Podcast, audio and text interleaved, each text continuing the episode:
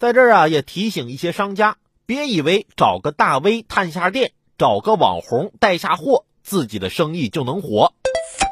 近日，山东济南某食品公司花两万元请一个文化公司安排主播进行直播带货，最终只获得销售额一千三百五十七点九元。后食品公司将其诉至法院，法院认为网络直播未完成约定的销售额任务，某文化公司也没有按照约定退费，判定文化公司未履行合同义务，退回原告广告费两万元。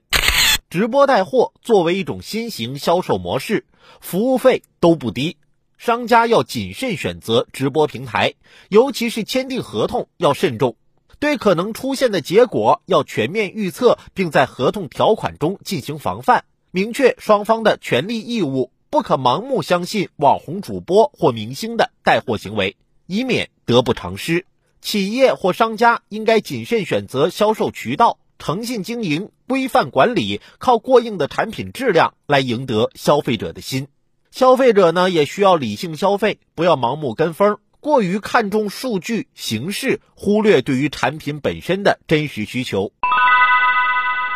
上个周末，我实在不能忍受我媳妇儿整天网上购物了，果断把她所有的钱都转到了我的卡上，还没收了她的信用卡。于是她生气的把自己关在房间里。我一整天也没搭理他，然后呢，他把之前双十一、双十二买的东西拍照发好评，靠好评返现各种积分什么的，又给自己买了件衣服。还有什么可以阻止他网购的心啊？